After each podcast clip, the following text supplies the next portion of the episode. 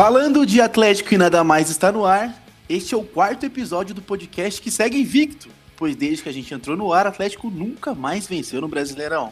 Mas estamos aqui, em plena pandemia e com pouquíssima paciência para falar de Atlético. Eu sou o Cauã e estou novamente na companhia de Elisa, Guilherme e Gabriel. Sejam bem-vindos novamente, vocês querendo ou não. Bom dia, boa tarde ou boa noite. Querendo ou não, estamos aí de novo para comentar mais dois jogos sem vitória do Atlético. E aí, família, estamos aí para falar de mais dois fracassos do nosso querido Atlético Paranaense. E aí, pessoal, infelizmente, mais uma semana com uma derrota e um empate, mais uma semana sem vitória, mas vamos falar sobre o Atlético. A vida do podcaster atleticano não tá fácil. Desde que a gente começou aqui, só derrotas e é só um empatezinho em casa com o Bragantino.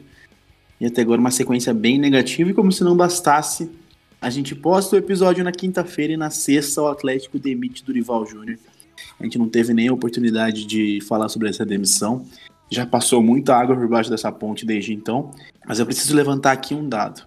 Durival Júnior foi demitido do Atlético com 18 jogos entre Supercopa, Campeonato Paranaense, Libertadores e Campeonato Brasileiro. Foram 9 vitórias, 3 empates e 6 derrotas.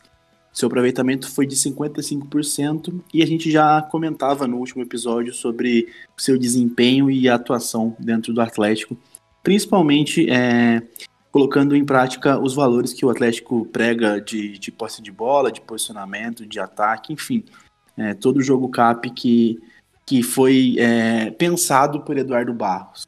Eduardo Barros, que assumiu o comando técnico do Atlético em seu lugar, é, só para a gente dar uma passadinha nisso também, Dudu chegou no Atlético em 2018 como auxiliar do Fernando Diniz. Ele trabalhou com o Diniz entre 2015 e 2018 e depois foi auxiliar do Rafael Guanais é, naquele time de aspirantes. E ele, tá, até então ele era o chefe das categorias de base. Ele assumiu o Atlético no final do ano passado, assim que o Thiago Nunes foi embora. E no total ele tem 10 vitórias, 3 empates e 3 derrotas. São 16 jogos pelo Atlético, contando profissionais e aspirantes. Isso representa 68% de aproveitamento. É, eu quero, antes de começar no, no assunto dos dois jogos que a gente tem para falar aqui hoje, é, falar um pouquinho sobre possibilidades de técnico. A gente sabe que o Atlético está no mercado por técnicos, é, preferiu esperar, é, dar um pouquinho de tempo é, para o Eduardo Barros trabalhar. A gente viu que o resultado não veio e a gente tem vários nomes no mercado. Né? Eu vou trazer alguns nomes aqui para vocês é, falarem, mas eu quero ouvir a opinião de vocês em relação à mudança de técnico, se isso tem que acontecer e quais são os nomes preferidos de vocês. Beleza? Então eu peguei uma listinha que está circulando no Twitter, que tem Mano Menezes, Roger Machado, Abel Braga, Felipão, Felipe Conceição, Eduardo Barroca, Alberto Valentim, Zé Roberto, Marcelo Oliveira, Rodrigo Sandrunga e Gustavo Quinteiros. Se for pra pegar alguém dessa lista aí, vamos ficar com o Dudu Barros, mas você tá maluco, bicho. louco, né? Só tem dinossauro nessa lista aí. tá maluco. Bom, pessoal, já deixo aberto o debate para vocês aí falarem sobre Dorival Júnior, Eduardo Barros e um possível novo técnico. Bom, sinceramente, de toda essa lista aí que você é, citou aí, não tem nenhum que presta, pelo menos pro meu gosto, não tem nenhum. Quem eu gostaria de ver no Atlético, mas o Atlético teria que desembolsar uma boa grana e esse técnico está empregado, é o Rogério Ceni do Fortaleza, que já foi sondado no começo do ano, mas não chegou a um acordo. Mas esse é o, o que melhor me agrada. De toda essa lista aí, eu não traria nenhum. Deixaria o do, Barros mesmo, que, a, que os jogadores gostam dele. Mesmo eu não gostando do Eduardo Barros, não teria ele. Mas um técnico que eu gostaria que viesse era o Rogério Ceni. É, eu tô com o Gabi também. Eu, de nomes que foram citados, assim. Eu até cheguei a ver sobre o Mano Menezes, pensei, mas falei, putz, se a, o jogo do Atlético com o Dorival já irritava com o do Barros irrita, tipo, com o Mano Menezes seria pior ainda, porque a gente nem teria posse de bola e viveria numa retranca. E eu acho que isso não tá longe do que o torcedor espera. Mas é, eu também, eu gostaria de ver o Rogério Senna, só que a gente sabe que não é do perfil do Atlético ir atrás de técnico empregado. Se eu não me engano, quando o Atlético tentou o Rogério Senna, ele estava em fim de contrato, né? E daí que rolou a renovação dele com Fortaleza, por isso não veio para cá. Fora o salário, né? Ah, eu também, eu deixaria o Eduardo Barros, mas eu acho que é, é, quem vinha agora, não adianta a gente ficar pensando, ah, tem que vir porque eu jogo cap, porque tem que jogar assim, tem que jogar assado É, a gente tá no, ou não chegando na metade da, da temporada. Então quem chegar tem que só apresentar resultado. Tem que terminar essa temporada, tentar um resultado satisfatório e passa a regra e planeja o próximo, planeja o próximo ano, porque é, a gente teve, eu acho que desde setembro do ano passado, para fazer um planejamento legal, não deu certo. Então agora não adianta a gente começar um planejamento agora, do zero. Tem que ter um técnico que só que chegue e ganhe. Que a gente consiga ter um desempenho um pouco melhor, apresentar alguma coisa um pouco melhor do que a gente está apresentando hoje. Eu tô com a Elisa nesse sentido aí, porque eu acho o seguinte, é, o comentário que ela fez foi bem pertinente. Eu acho que a gente é, esperar o resultado do Eduardo pode ser que realmente precise de mais jogos, é, precise de mais é, confiança na equipe. A gente realmente é, tenta partidas difíceis. Contra o Bragantino foi uma partida muito complicada, um time bem é, estruturado, mas é um time que também perdeu para o Curitiba em casa. E a gente vai é, jogar contra o Vasco, também um time que já é, começou muito bem, vinha numa baixa e aí conseguiu vencer a gente num contra-ataque. Enfim, eu não vou entrar no mérito do jogo agora. Mas eu acredito que essa mudança de técnico e trazer um cara mais experiente, até que o que ele sentou do Mano Menezes da vida, um cara que seja um bombeiro mesmo, para chegar e apagar o incêndio e falar: ó, porra, não vamos cair. Porque eu acho que chance de classificação na Libertadores, qualquer outra coisa que a gente almejava para 2020, esquece. Deixa tudo isso pro ano que vem, pro final do pro ano que vem que vai ter o final do Brasileirão. Eu não sei como vai ficar a Libertadores, que volta agora dia 15 de setembro, mas eu acho que essa mudança de técnico e trazer um cara experiente poderia dar certo mas também manter o Eduardo Barros e dar tempo para ele, eu acho que esse tempo só dura até o Atletiba. Perdeu o Atletiba, é. a torcida vai ficar louca e vai pedir a saída dele de qualquer jeito. Então, uma coisa que é complicada desse lance de mudança de técnico, ainda mais que você, você citou como bombeiro, é, é, que eu já falei até nos podcasts anteriores que o Atlético, também como a Elisa falou agora, a gente teve desde setembro para ter um planejamento. Eu não sei como que foi feito esse planejamento, mas é notável que ele não está dando certo. E o Atlético ele tá passando por uma reformulação, porque foram dois anos. Dois anos que a gente ficou mal, acostum, mal acostumado, digamos assim. Só que esses dois anos já passaram, já foi. Vira a página agora, a gente precisa passar por uma reformulação. E eu tô vendo que não, essa reformulação tá tendo dificuldade de acontecer. Então, como o Cauã falou, a gente precisa de um bombeiro para terminar esse ano sem nenhum desastre. Não pode cair esse ano, se classificar para uma Sul-Americana, quem diga lá uma Libertadores, tá, tá mais do que. Tipo, Sul-Americana tá ótimo já. E é isso, porque a gente tem que salvar o ano para poder continuar essa reformulação. Para quem sabe, ano que vem tentar fazer alguma coisa. O que eu acho muito difícil se continuar se essa reformulação não for acontecendo, sabe? Mas isso é uma coisa muito difícil de fazer o torcedor aceitar. O torcedor quer vitória, o torcedor quer resultado. E você chegar e, tipo, não apresentar isso, o torcedor começa a perder a paciência mesmo. Vocês concordam com a demissão do Paulo André? Com a galera que tá pedindo a demissão do Paulo André no Twitter? Antes da gente é, entrar nesse assunto, eu queria que a gente pudesse ler o, twi o, o tweet do Petralha. Ó, o Petralha escreveu assim no Twitter hoje de tarde. O escritor Humberto Eco, gênio, nos legou uma frase lapidar. A internet deu voz e vez a imbecis. Quando falo aqui, não são para esses, e sim para a maioria sensata e que ama seu clube e tem o um sentimento de casamento na alegria e na tristeza. Estamos há décadas no futebol e ainda não aprendemos a fazer milagres. Estamos reformulando nosso time em 2020 em razão da saída de 16 atletas do nosso grupo principal. Os vendidos não quiseram mais ficar, criaram casos e pressionaram a nível insustentável. Os emprestados, os clubes não quiseram renovar o empréstimo, venderam ou trocaram. Desde março vivemos a pandemia que não deixou treinar e os campeonatos foram interrompidos por vários meses. Não tivemos tempo de concluir a formação com sub-23. Essas são explicações da direção que precisam ser entendidas. Sabemos que os verdadeiros atleticanos estão conosco. São pacientes, resilientes, e tenha confiança por todas as conquistas realizadas dentro e fora de campo. Cara, com base nisso, eu quero responder a pergunta da Elisa, que é: demitir o Paulo André vai resolver toda a nossa situação? E tendo, olhando esse tweet do maior, do mandatário da Atlético, que é o Petralha, quem, quem assina tudo, eu acho que não, cara. Eu acho que é, ele não vai, sair o Paulo André não vai resolver, porque quem chegar aqui não vai ter toda essa autonomia para chegar e contratar. Porque talvez é, tenha, é, talvez eh, com todos os méritos, e sou fãzaço do Petralha, mas ele estava errado em relação ao Diniz. Que ele manteve, sustentou, sustentou, sustentou, e tem gente que fala de legado, e tem gente que fala de, de do que aconteceu. O, o, Eduardo Barros é um legado do, do Diniz, ele é auxiliar dele, e está aí para comprovar que é, tinha uma ideia.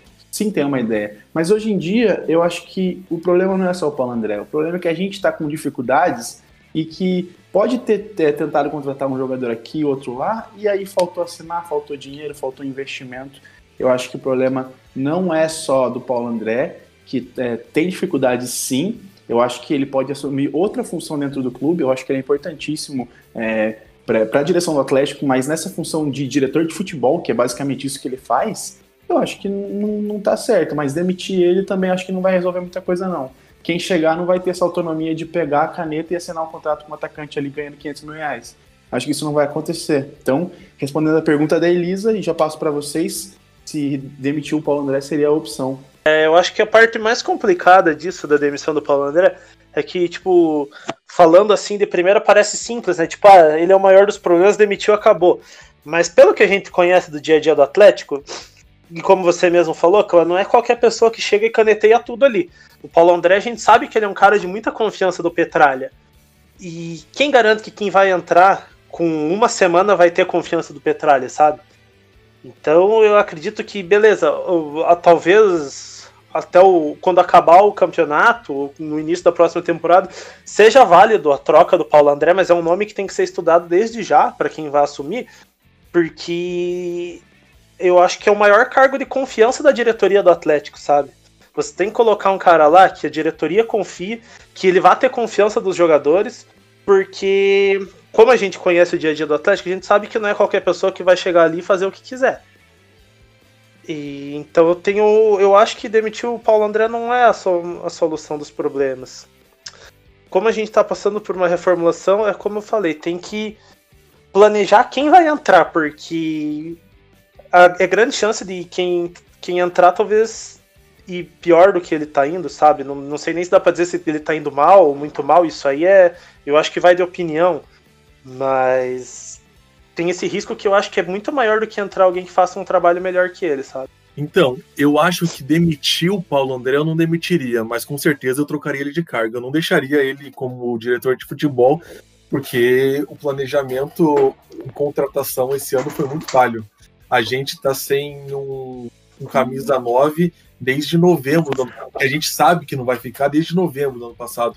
A gente não tem um lateral direito é, experiente, que o, um time que disputa Libertadores almeja brigar por lugares altos no Brasileirão é, desde a saída do Madison. E olha que eu não achava o Madison grande coisa. Tem muita gente que gostava dele, mas eu achava ele bem mediano. A gente tem o Kelvin, que é bastante promissor, mas ainda ele é muito novo, né? Se eu não me engano, ele é 2001. É, a gente precisa de um, a gente precisava de um lateral e ainda precisa, né, de um lateral direito bem mais experiente. É, então eu, eu, acho que ele falhou em, muita, em muitas situações e eu buscaria um outro diretor de futebol. Eu acho que ele pode ser útil em algum outro, outro lugar do clube ou futuramente como diretor de futebol, mas atualmente eu acho que ele não está pronto.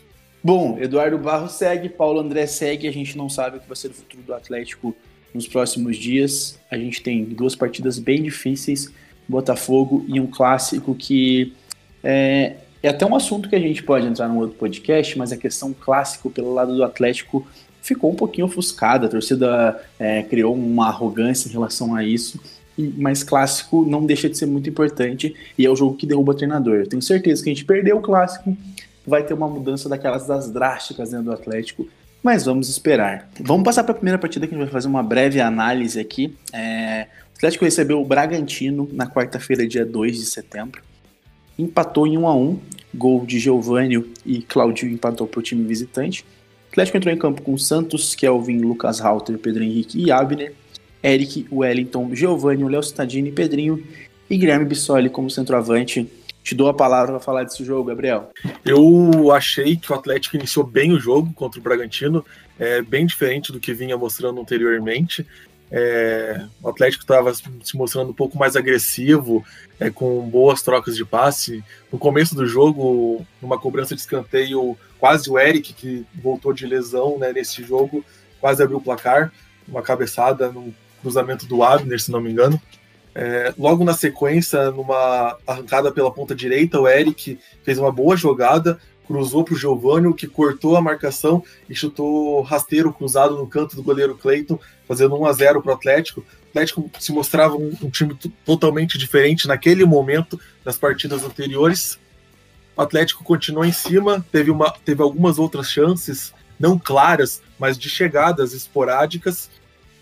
É, mas numa perda de bola do Giovanni, o Matheus Jesus lançou para o Claudinho, que viu o goleiro Santos adiantado, que na minha opinião o Santos falhou nesse gol, porque não tinha nada que ele sair do gol naquele momento. Claudinho, que é muito bom jogador, é, deu uma cavadinha por cima do Santos e empatou o jogo. De, depois do, do gol do Bragantino, o Atlético se perdeu completamente no jogo. O Atlético não conseguia mais é, criar mais nenhuma jogada. O Atlético é, parecia que estava voltando ao, ao que estava jogando anteriormente com o Dorival Júnior. Atlético, depois que tomou o gol, não, no primeiro tempo não conseguiu é, chegar mais nenhuma vez e o Bragantino cresceu no jogo e teve as principais chances de gol. No segundo tempo, é, o Atlético voltou igual, não teve, que eu lembre, não teve nenhuma chance, teve um lance, um chute do Christian que esbarrou na marcação. Uma boa enfiada do Christian para o Carlos Eduardo, que o Carlos Eduardo ficou na cara do gol e tocou para trás, não deu para entender. Ele estava na cara do gol, era só chutar. O máximo que ele podia fazer era errar, mas ele abdicou da chance de gol para tocar para o Léo Cittadini atrás. E se não fosse o Santos, em duas chances o Atlético teria perdido o jogo. Porque uma, um, um chute do Bruno Tubarão que chutou, que ele defendeu caído, numa outra uma cabeçada do Ítalo, que foi na mão, foi fácil para ele. Mas se não fosse ele, o Atlético teria perdido. E eu gostei da dupla de zaga nesse jogo. O Lucas Halter fez uma partida segura, e o Pedro Henrique, eu gostei muito da partida do Pedro Henrique. É, ganhou todos os duelos é, por chão, no chão, e ganhou a metade dos duelos aéreos. De quatro duelos que ele disputou no alto, ele ganhou dois. É, o Kelvin eu não gostei, fez uma partida muito abaixo. O Abner foi bem. Segundo o SofaScore, ele foi o melhor jogador do Atlético no jogo. Teve nota 7.8. No jogo ele só perdeu para o Claudinho, que levou 8.1. E foi um jogo que o Atlético começou bem e terminou mal. É, o que não pode acontecer. Bom, e após a partida, o técnico Eduardo Barros concedeu uma entrevista e falou da apresentação do Atlético e de demais temas que foram abordados. É, muito bem colocado, porque o Eric é um, é um jogador versátil, né? ele pode jogar de 5, ele pode jogar de 8, pode jogar na lateral. E ele dá muito movimento para a equipe, ele tem boa bola aérea, tem uma boa é, chegada, uma boa presença de área, ele ganha bastante duelo. Então é um jogador é, muito completo, né? E dá muitas possibilidades para a comissão técnica para escolhermos jogo a jogo é, a, a, melhor posição para ele, né? E nesse jogo ele foi escolhido ali como camisa 8 e enquanto ele suportou, nós sabíamos que dificilmente ele, ele conseguiria durar os 90 minutos em, em virtude do, do tempo que ele ficou afastado. É, ele fez uma, uma excelente partida. Boa noite. É, acho que esse é um, um dos aspectos, né? Em, em, todos os jogos, o objetivo de uma equipe é tentar anular o, o coletivo da outra. Acredito que em, em alguns momentos nós conseguimos, né? nós tivemos é, imposição e controle é, durante o jogo, em outros momentos não, o controle esteve com a equipe é, do Red Bull Bragantino. Acho que isso é natural numa, numa partida, né? ter alternâncias de, de controle, de imposição, e claro que a gente vai buscar é, predominar o nosso coletivo sobre o adversário, o objetivo é esse. É, nós temos pouquíssimo tempo de treino, né?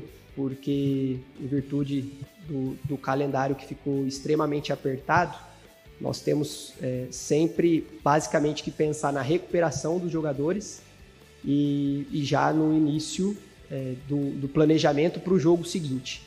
É, então, é, nesse intervalo, nós temos que fazer os ajustes que são possíveis E, e aí, como o contexto é esse, um contexto em que a equipe tem feito poucos gols, inclusive foi o que nós trabalhamos bastante essa semana, é de dar muita ênfase às ações em segunda fase, né, ali da, da, do meio de campo para frente e no último terço. É, é, reforço, né, percebemos uma intenção positiva da equipe de tentar é, ser mais vertical, ser mais agressiva, e acredito que faltou um pouco de sincronia, fa faltou um pouco de melhores tomadas de decisão é, dos jogadores para que a gente é, transferisse os, os bons inícios de contra-ataque que tivemos para que eles chegassem até a, a, área adversária e terminassem em finalização. Mas percebo, percebo um avanço. É, todos os garotos do clube, é, tem alguns né, que já estão figurando há mais tempo na equipe principal, por exemplo, o Walter, mas tem é, muitos outros que vivem um processo de transição. É um processo que, especialmente esse ano, devido à pandemia, ele é um, é um processo que ele fica mais afetado. Né? Então, a, por exemplo, ano passado nós tivemos a oportunidade de jogar o Brasileiro de Aspirantes, e, e, esse ano, é, provavelmente, a, a, nossa equipe não vai entrar nessa competição porque não tem quórum suficiente, o próprio brasileiro sub-20 está muito, o calendário está muito apertado, o calendário da equipe principal também. Então, é, a, o objetivo com esses jovens é a gente conseguir gerenciar o melhor momento que eles devem estar na equipe principal. E isso é um processo, né? Então, quem está ali no 20 não significa que quando subir, sobe de vez, e quem está na equipe principal não significa que está ali permanentemente. Então, eles estão transitando entre o que hoje é a equipe sub-20, porque nós não estamos com a equipe de aspirantes em, em funcionamento, e a equipe principal. É, acho que é natural, né? é muito difícil um jovem de 18, 19, 20 anos, é muito difícil ele sair da equipe sub-20, fazer uma, uma transição para a equipe principal que seja breve, né? que seja curta, que ele já suba pronto a ponto de é, assumir uma titularidade ou uma vaga permanente na equipe principal. Então nós temos que respeitar esse tempo de amadurecimento do jogador, de experiência na equipe principal, de descer para a equipe sub-20 e ser protagonista lá. E isso é, cada vez mais vai credenciando para que esses jovens estejam na equipe de cima. Esse é um, é um grande desafio. É, é impossível né, a gente ter o tempo que gostaríamos de, de treino, porque isso é, diminui a performance de, de jogo. Então nós vamos ter que ser muito hábeis, né? primeiro nesse posicionamento meu de pensar jogo a jogo e nesse contexto encontrar a melhor equipe para cada jogo. Então a gente analisar o todo e levar a campo uma equipe que esteja preparada e competitiva para os jogos que serão, sem exceção, todos muito difíceis. E o treino, nós vamos nos virando. Se uma sessão for uma hora, vai, vamos trabalhar uma hora. Se na outra sessão que é possível trabalhar são 30 minutos, nós vamos fazer. É, o que não vai faltar é o aproveitamento desse pouco tempo que nós temos para a gente conseguir é, reconstruir essa, essa equipe com essa identidade de verticalidade, de agressividade, de busca pelo gol e de coesão e solidez defensiva. É, eu acredito que a equipe tentou houve nitidamente uma intenção de ser uma equipe agressiva, de ser uma equipe vertical, que direcionasse as ações principalmente em direção ao gol adversário. E acredito, inclusive, que faltou até, em alguns momentos, o equilíbrio né, de, de perceber a, a situação que se desenhou no jogo para entender se era o momento de acelerar ou de circular para acelerar em outro momento mas acho que isso é, era, uma, era um problema que nós é, esperávamos que poderia acontecer na partida. Ainda não, ainda não. É, natural que não esteja, mas o, o, desejo de ser mais agressivo, de ser mais vertical, me agradou. É, a postura dos jogadores de é, se dedicarem para essa proposta de jogo foi muito positiva, é, a ponto até de nós, num momento que nós estávamos superiores na partida é, e, e, com a vantagem no placar, a gente se expor a ponto de oferecer um contra-ataque para o adversário é, desnecessariamente. Né? Então ali a gente acabou se projetando em excesso, não entendemos que a equipe podia estar um pouco melhor equilibrada e, e acabamos sofrendo um contra-ataque. Então É, ainda estamos bem distantes do, do, esperado, mas acredito que hoje demos um, um bom passo. É, eu acho engraçado, né, ele comentar que é, a gente tentou melhorar, tentou ser um time um pouco mais vertical, mas eu não acho que a gente é, conseguiu, de fato. Que a gente tinha, eu acho que o nosso meio campo é completamente inexistente nesse jogo, né? Tanto na marcação quanto na, na, na armação. Eu acho que o Citadini ainda tenta, né, participar, criar alguma coisa, mas ele não consegue.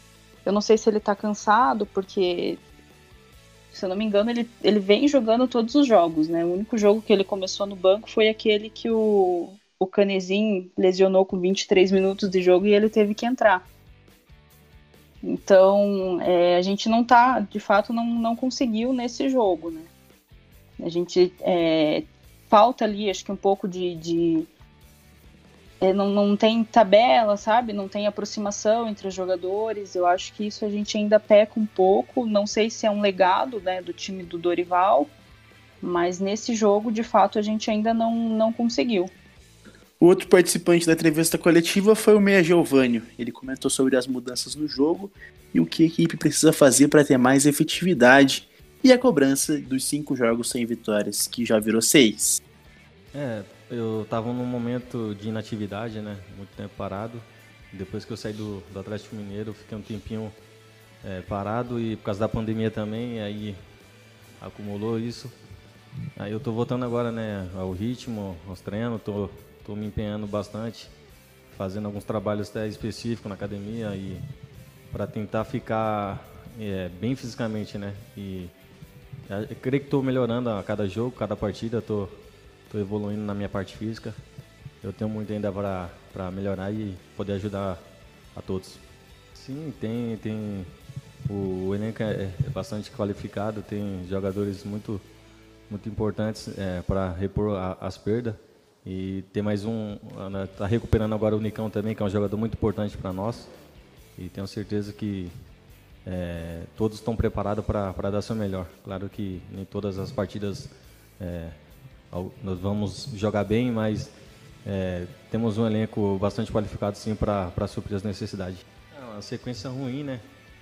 A gente se cobra bastante. É, a gente está incomodado com essa situação e a gente está fazendo o máximo possível, se dedicando, correndo, está é, se aplicando na, nas partidas. É visível o, os números, todo mundo sai do, do campo esgotado. É, força de vontade, garra, todo mundo tá, tá, tá demonstrando. É um detalhe, acaba um detalhe que a bola acaba não entrando, acho que uma decisão errada. Eu, eu particularmente no jogo, eu, eu tomei algumas decisões erradas na partida. Então, acho que é ajustar essas, esses detalhes para no último terço ali do campo achar o, o passe e tentar ter uma escolha melhor na partida. Ah, é, pedindo muita agressividade, né? Paciência na circulação jogar mais para frente, é, evitar é, aquele, aquele toque de bola passivo, ser um pouco mais agressivo. E, e a maior parte do, do, tempo no jogo a gente conseguiu fazer isso. É, só que a equipe também adversária também tem seus méritos, porque jogou também. Então é, foi um jogo muito, muito difícil, é, no meu ponto de vista. A gente tentou, batalhou, teve chances para ampliar o, o marcador. Felizmente um, um uma desatenção, né? Que eu acho que foi uma desatenção ali.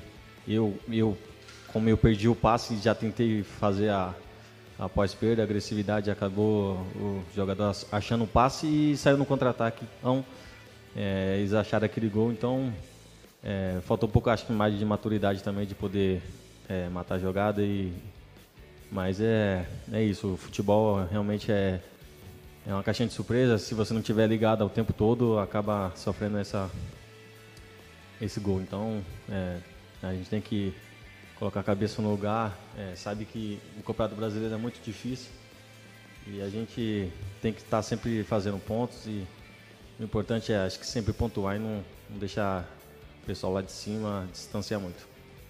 Olha, a gente é, teve uma, uma melhora muito boa nesse jogo, a gente controlou bastante a partida, teve ações muito importantes.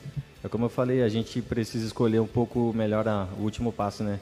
Eu mesmo, como eu falei, né, na, na pergunta anterior, errei algum, alguns passes, algumas decisões eu tomei errada, então acho que um pouco mais de clareza né, na hora do, do passe, no último passe ali, para poder achar o, o companheiro bem posicionado. Tá. É, falando em estar ligado no jogo, vocês acharam que foi falha do Santos ou da nossa zaga no gol? Que o Santos, para mim, estava completamente perdido no gol do Bragantino, né? Ele não tinha a menor necessidade dele sair daquele jeito, porque tinha acho que três jogadores do Atlético estavam já em cima da bola. Eu achei total falha do Santos, porque o Lucas Halter e o Pedro Henrique estavam cobrindo o Claudinho, né? Tá certo que a bola do Matheus Jesus, que foi enfiada pelo Matheus Jesus, foi muito bem lançada, mas não tinha a menor necessidade do Santos sair. Ele saiu quase na. Quase não, ele saiu lá na, na meia-lua da grande área. E a, e a bola estava totalmente perdida. O Claudinho, como craque que é, que o, que o Claudinho é um craque. E, e e ele deu a cavadinha por cima do Santos. Então, eu achei o gol do Bragantino, é, podemos dizer, uns 95% de culpa do Santos. Eu achei falha também, e na hora do gol eu postei no Twitter, é, dando aquela cornetada no Santos, e alguém me respondeu que tinha sido falha do Kelvin. Vocês viram ali falha do Kelvin nesse lance, ou realmente nosso querido Cara, nem, amigo. Nem sei onde estava o Kelvin no lance do gol. Não, não foi do Kelvin, eu achei. Não achei nada de falha do Kelvin. Se, se algum jogador falhou, eu acho, eu acho que foi o Lucas Halter, porque ele não acompanhou da forma adequada o, o Claudinho. Mas eu também não boto muita culpa no Halter, né? Eu acho que a maior parte da, do erro ali foi de Santos. Eu achei interessante que na entrevista do Giovanni que ele fala dessa posse de bola sem efetividade e acredito que deve ser uma coisa que incomoda também os jogadores, né? Você ter a bola, você ter esse controle de jogo, passar para o lado, não conseguir finalizar, não conseguir chegar no gol. É, a gente critica muito aqui de fora, é, que tá assistindo o jogo, tá vendo o time sem, sem produção, é, sem efetividade, mas acho que incomoda eles também, né? O cara que tá acostumado a fazer gol, o cara que quer chegar sempre chutar, sempre, sempre achar alguma coisa e tá sempre tocando essa, essa posse de bola muito cadenciada, sem muita efetividade. É, Giovanni é um dos caras que tenta, bate no gol. O gol que ele faz é, é, um, é um golaço, né? Uma jogada do Eric e um bonito gol que ele tira, é, tira a marcação e bate sem chance pro goleiro. Vamos colocar o gol para vocês ouvirem agora. Da que transmite o futebol para você. Mais emoção nas ondas do rádio. Bola aberta pela direita. Vem se embora o furacão. Lançamento é bom para meia direita. Câmara em cima, dividiu, ganhou. Tá no fundo o Eric. Rolou para trás, abriu o Giovanni. Pé canhoto. Puxou pro direito, bateu pro gol. Vai fazer. É rede! Gol!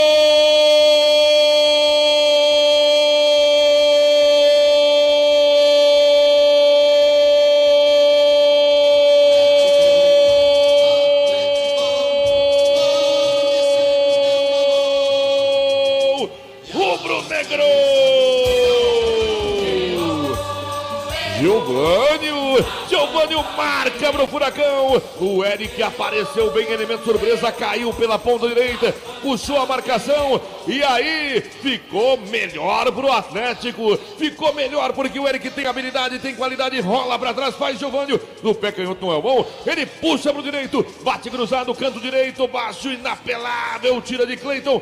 Estufa eles do Bragantino.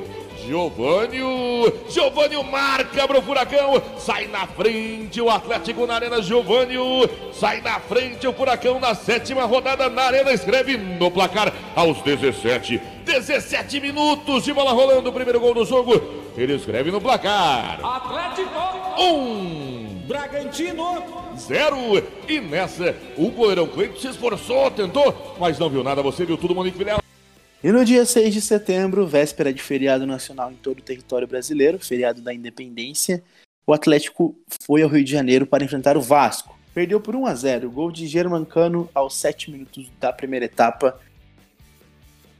O Eduardo Barros foi para campo com um time bem diferente do que aquele que foi contra o Bragantino, com o Santos no gol, Eric, Halter, Pedro Henrique e Márcio Azevedo, Richard Giovanni, Léo Stadini, Christian e Fabinho, Guilherme Spissoli de centroavante, de diferente, a gente tem uh, o Eric de lateral e é, a jogada do gol é, contra o Bragantino é uma jogada de lateral, né? Ele, tá, ele tava jogando de meia, mas ele foi no fundo, é, fez a jogada, puxou para trás, uma jogada bem típica de lateral que rendeu o gol do Giovanni e aí ele começou na lateral direita nessa partida contra o Vasco.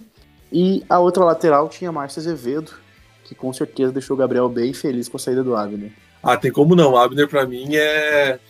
é... não pode sair do time. Ele, é... ele tá fazendo partidas é, regulares para boa todos os jogos. Ele tem tudo para. Já falei em, em podcasts anteriores, tem tudo para ser um dos melhores laterais esquerdos da história do Atlético. Eu acredito que ele não vai passar o Lodge, mas vai bater pau a pau com ele. E o Abner, eu, eu gosto muito de, de citar o SofaScore, que é um, é um aplicativo de, de estatísticas, né? Que ele sempre dá, dão notas é, de acordo com, com seus critérios. E o Abner, é, nesse Brasileirão, ele jogou todos os jogos, não foi titular em todos, mas ele, ele jogou todos. É, e ele só teve uma nota menor do que 7, que foi contra o Palmeiras, que ele levou 6.4. E no jogo anterior contra o Bragantino, ele tinha sido o melhor do Atlético, segundo, segundo o SofaScore. Ele tinha tirado 7.8. Então não faz muito sentido o Marcos Azevedo jogar e o Abner não. Mas enfim, é escolher o treinador, né? É que eu, eu acho que dos jogos anteriores a gente estava com muita dificuldade né, na, na marcação. É, nossos laterais eles não conseguem marcar. E esse que é o nosso problema. Tanto o Kelvin quanto o Abner têm essa, essa dificuldade ainda. Então eu não sei se ele não tent... entrando com o Azevedo e o Eric ali, ele não tentou corrigir essa, essa dificuldade, né? Esse problema defensivo. O que, vocês acharam da apresentação do Atlético nesse jogo, pessoal? É, eu achei que foi a, o melhor jogo, o segundo melhor jogo do Atlético no Brasileirão, só perde pro jogo contra o Fortaleza. Não foi uma grande exibição, mas pelo que o Atlético vinha jogando, teve uma melhora é, bem significativa. Nesse jogo, o Atlético deu 14 finalizações, o que não vinha acontecendo. Tá certo que só quatro foram na direção do gol. É, quatro foram travadas e seis foram, foram para fora. Mas o Atlético teve boas chances no, no jogo. O, o, gol do Vasco foi num, numa perda de bola do Richard, estava perto da nossa área na nossa área de ataque e ele perdeu a bola e o Vasco partiu no contra-ataque com o Benítez, passou para o Pikachu, daí o Pikachu devolveu para o Benítez e daí ele rolou para o Cano, que só teve o trabalho de empurrar para o gol. Achei esse gol, além da falha do Richard de ter perdido a bola é, na, no nosso ataque e não ter voltado, não ter feito a pós-perda. Achei que o Márcio Azevedo é, deixou um buraco na defesa, porque ele, na imagem que a gente tem, não, ele nem aparece. Ele é um lateral esquerdo, ele devia estar cobrindo o ataque pelo lado direito do Vasco. É, mas logo depois do gol do Vasco, o Atlético continuou em cima. O Atlético teve algumas chances de gol, uma boa jogada do Christian, que ele rolou para o Stadini, que ele estou travado, não teve, é, perdeu a chance de fazer o gol. O Giovanni, que também foi o que mais tentou no time do Atlético, é, chutou e o Fernando Miguel defendeu. O, no segundo tempo, o Pedrinho deu um chute é, forte que o Fernando Miguel defendeu também. É, eu gostei da, da partida do Eric na lateral direita, embora eu prefira ele como, como meio-campo. O Christian dá uma boa dinâmica no meio-campo, eu acho que ele tem tudo para virar titular do time, porque ele tem bom passe, tem boa marcação, tem um chute bem forte e bem perigoso. O... Eu gostei da estreia do Jaime Alvarado, o primeiro volante colombiano.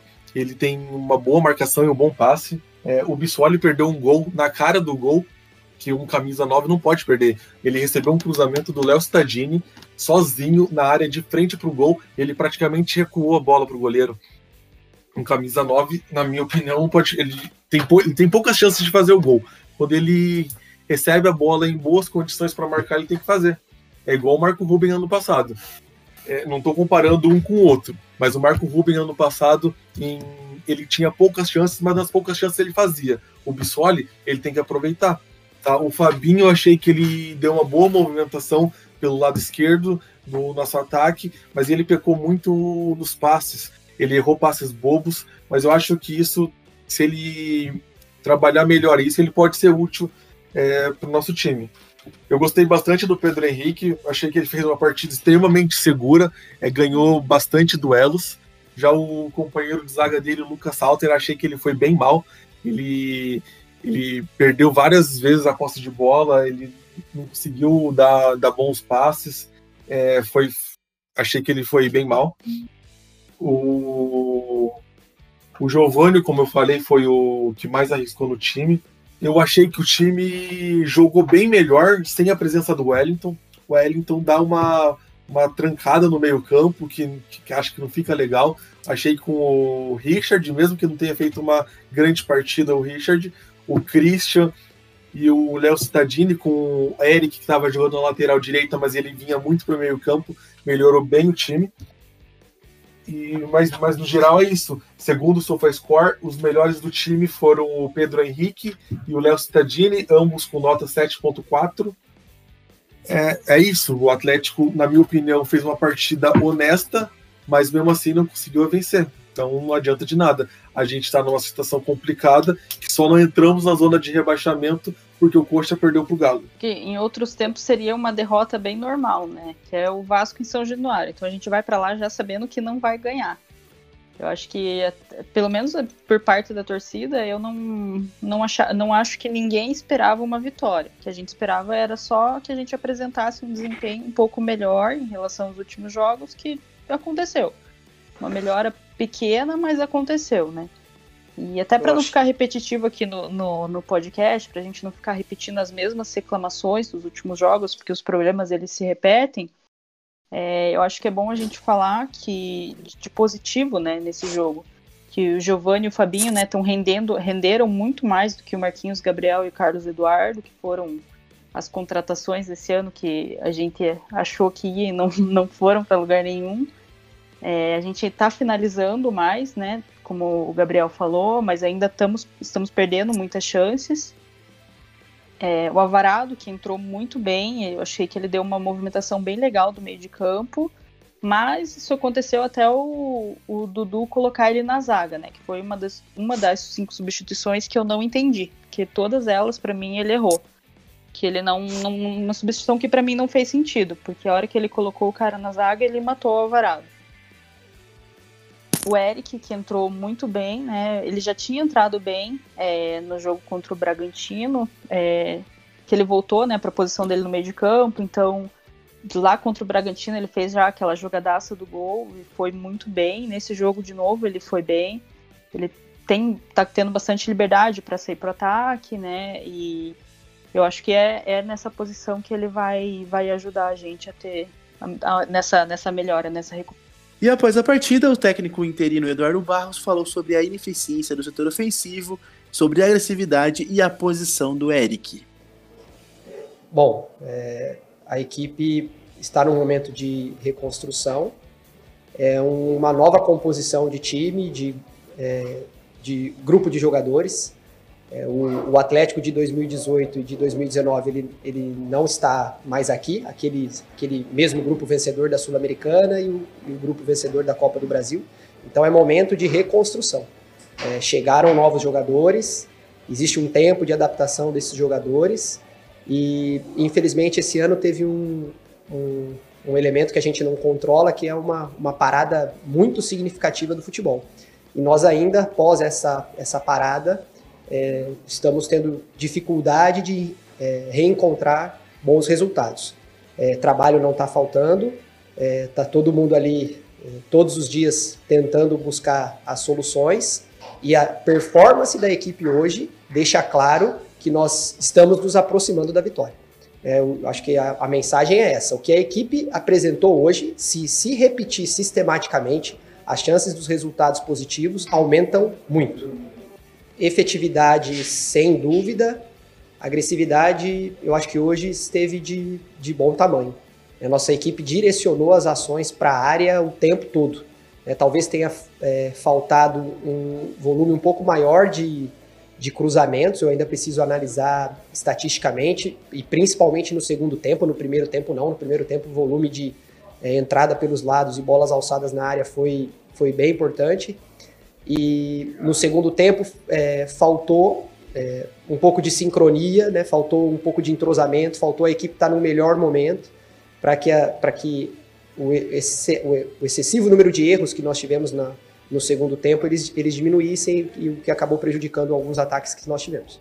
É, de fato, nós fizemos várias tentativas é, buscando a todo momento o gol né, e, e, conseguir transformar a nossa é, posse de bola, que ao longo de todo o jogo foi muito superior, em chances reais. Nós tivemos um aumento do volume de finalizações em, em relação às últimas partidas, tivemos um número expressivo de chances reais, mas infelizmente hoje a bola não entrou. Acredito que se nós estivéssemos no momento é, de mais tranquilidade, nós teríamos tido um pouco mais de frieza para é, definir melhor as jogadas. É, algumas nós finalizamos bem, outras nós finalizamos de uma forma um pouco, talvez, é, é ansiosa, o que acabou é, não resultando em gol. Não posso dizer castigo, né, mas que a equipe merecia um resultado melhor, é, sem sombra de dúvidas. Basta nós assistirmos os melhores momentos do jogo, é, vermos os, os, números do jogo e mas assim que é o que é o futebol, né? o, o, adversário é, foi muito eficaz na, na, chance real que teve e, e, nós não fomos nas que nas que tivemos. É, momento de já esquecer esse jogo e começar a pensar no próximo, no próximo desafio, no próximo adversário, na quarta-feira contra o Botafogo. Eu acho que tem jogadores que a gente não precisa procurar posição definitiva. É, existem jogadores especialistas e jogadores versáteis. O Eric é nitidamente um jogador versátil. É, ele pode jogar de 5, ele pode jogar de 8, ele pode jogar é, na lateral. Do, é, creio eu que se a gente o treinar, ele pode jogar até em outras posições. Hoje, jogando nessa posição, ele teve invasões de área, é, talvez faltou um pouquinho dele conseguir se lançar mais para o ataque, mas a gente tem que lembrar que ele é um, um, um jogador que perdeu é, vários jogos do Campeonato Brasileiro devido a, a, lesão que ele teve na reta final do Paranaense, então ele ainda não está na sua melhor forma. Né? Então eu fui conversando com ele para ele perceber que bola que ele poderia se lançar, que bola que ele precisaria se, se preservar. Mas é, seja por dentro, seja é, como lateral, a certeza é que ele, é, com essa conduta, com essa postura, ele vai ajudar muito o, o, o grupo e, e o clube. Bom, pessoal, é... Atlético, como o Gabriel citou na sua fala, teve uma, uma melhora, é... mesmo que pequena, é... foi uma melhora. Quero que vocês falem das suas expectativas é, para a próxima partida contra o Botafogo. Se a gente entra com uma esperança de reverter esse cenário, de vencer esse jogo, é, para chegar num Atletiba com confiança ou se ainda tem muita coisa para melhorar, se realmente está muito difícil, é, uma vitória seria é, é, muito complicado. Qual é a expectativa de vocês para essa partida contra o Botafogo? E depois a gente fala do clássico, as escalações e prognósticos para essas duas próximas partidas do Atlético. É, eu acho que contra o Botafogo vai ser mais um time que a gente vai ter dificuldade, porque é um time que, ao meu ver, ele é melhor que o Red Bull Bragantino. Mas contra o Vasco eu vou colocar entre aspas como exceção, porque o Vasco nesse ano ele tá melhor e é um jogo em São Januário, como a Elisa falou. Eu acho que nos últimos três anos a gente teve resultados bons em São Januário, mas esse de ontem ninguém tava esperando uma vitória nem nada. E eu acredito que, sei lá, um empate a gente tá no lucro de novo. Eu não tenho muita expectativa para esses próximos dois jogos, não. Vamos assistir para ver o que, que vai dar. O Atlético, apesar de ter jogado bem esse último jogo contra o Vasco, é, vem falhando muito é, com as nossas expectativas. A gente bota alguma expectativa no é, que vai ganhar ou que vai jogar bem e acaba e a, e a, gente acaba nos decepcionando. Então não tem muito o que esperar. A gente vai encontrar o, o professor Altuori, né? Foi que na minha opinião é o grande cara que, que fez a gente virar esse time. É, a gente vai encontrar o professor Autori, né, que hoje treina no Botafogo, e na minha opinião ele foi o cara que, que mudou o nosso patamar lá com o time de 2016, ele que montou o time que virou os maiores, o, o time maior vencedor da nossa história, que é o de 2018, 2019. Eu gosto muito dele e respeito muito ele. Acredito que ele que ele arrumou o time do Botafogo, porque o Botafogo, se a gente for ver no começo do ano, a gente colocaria ele para lutar para não cair. E ele conseguiu ajeitar ele, fez um bom final de campeonato carioca e está fazendo partidas bem honestas nesse começo de Brasileirão. Tem alguns jogadores interessantes do time do Botafogo, como o, japonês Honda, o africano Kalu, o Pedro Raul, tem o Bruno Nazário, que, é, que jogou aqui ano passado, muita gente desprezou ele, e eu sempre achei bom jogador e está mostrando seu valor lá no Botafogo. Acho que vai ser uma partida bem complicada para o Atlético, mas o Atlético tem que ganhar, porque se não ganhar, o Atlético vai entrar na zona de rebaixamento, porque o Coxa vai, vai enfrentar o Goiás lá em Goiânia e o Goiás está perdendo de todo mundo. Então provavelmente o Coxa vai ganhar. Ou seja, se o Atlético não ganhar, o Atlético entra na zona. Eu acho que a gente tende a, a, a ter um resultado melhor nesse jogo. Não vamos, a gente vai ter dificuldade, claro, mas eu, eu tô com a esperança que a gente ganhe. A gente precisa ganhar, pelo amor de Deus. Bom, pessoal, passamos pelas duas partidas do Atlético nessa semana: o empate em casa com o Bragantino, a derrota em São Januário para o Vasco. E agora vamos para os jogos da próxima semana: é, partida contra o Botafogo e contra o Coritiba. Gabriel, traga o serviço pro pessoal aí, por favor. É, o Atlético enfrenta o Botafogo na próxima quarta, dia 9 de setembro, às 5h30 da tarde, na Baixada. Esse jogo vai acontecer às 5h30, porque o Paraná vai jogar às 7h15 pela Série B na Vila Capanema e a Polícia Militar daqui do estado do Paraná pediu para acontecer o, esses, os dois jogos em horários diferentes. Mesmo os dois jogos com portões fechados, a Polícia Militar preferiu dessa maneira. E o jogo Atletiba também vai ser na, na Baixada, vai ser dia 12 de setembro, o próximo sábado, às quatro e meia da tarde. Obrigado, Gabriel. Bom, antes da gente ir para a parte final do, do programa, é, tem uma possível negociação envolvendo o Wellington e o Grêmio. Ele não, não ficou disponível para essa partida porque tomou o terceiro amarelo. E é muito provável que o Wellington, capitão do título da Copa do Brasil, enfim, jogador importantíssimo aí nos últimos dois anos, vá para o Grêmio. Se essa negociação for concretizada, a gente vai trazer maiores informações. É, eu pedi para um grande amigo meu, gremista lá de Santa Cruz do Sul, me mandar informações sobre Tassiano, mas infelizmente já, já não deu certo, porque aparentemente o jogador não quis vir para o Atlético e tem uma, uma outra negociação envolvendo esse jogador com o Santos. Então a gente vai esperar aí o que, que vai ser da negociação do Wellington com o Grêmio.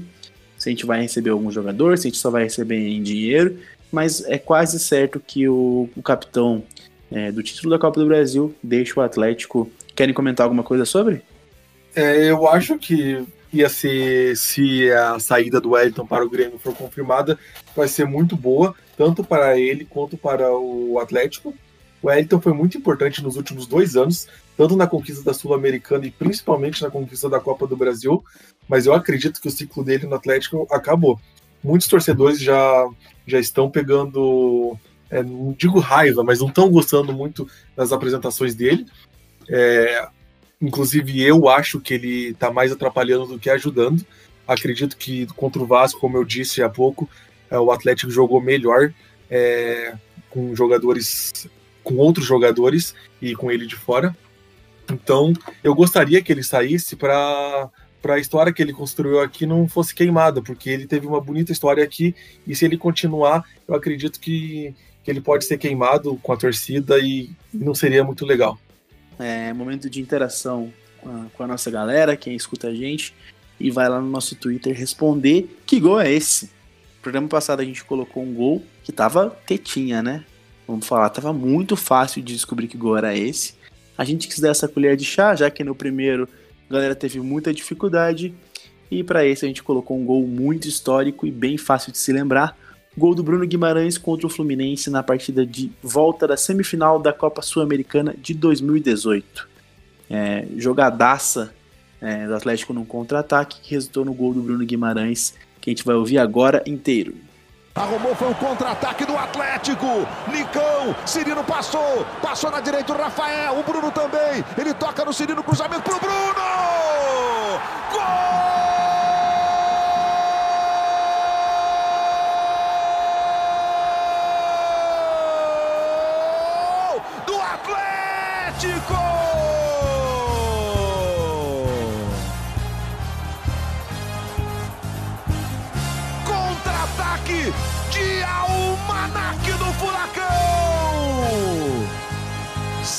Quem?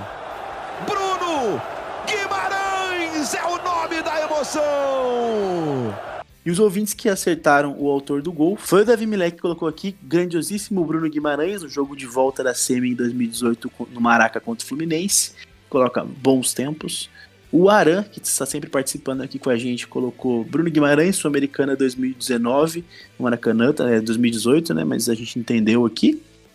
É, o Leozinho, que também está sempre participando com a gente, colocou é, Assim você faz todo o torcedor chorar de saudade. Bruninho naquele contra-ataque gigantesco contra o Fluminense no Maracanã em 2018. E a Maitê colocou o gol do Bruno Guimarães contra o Fluminense na Sula. Todo mundo acertou. Obrigado por participar, pessoal. E agora eu quero ver quem vai acertar esse gol aqui. Lembrando, para quem ainda não conhece a brincadeira, é o seguinte: eu coloco aqui um áudio todo picotado de um gol importante na história do Atlético. Um gol que a galera se lembra. E aí a gente deixa o gol aqui e você tem que ir lá no nosso Twitter o arroba atlético underline YNM e me dizer que gol é esse. Então vamos lá? Presta atenção no áudio e foi. E aí o Atlético vai, vai Atlético, conhecemos teu valor, vai Nicão, na frente, atenção, bateu,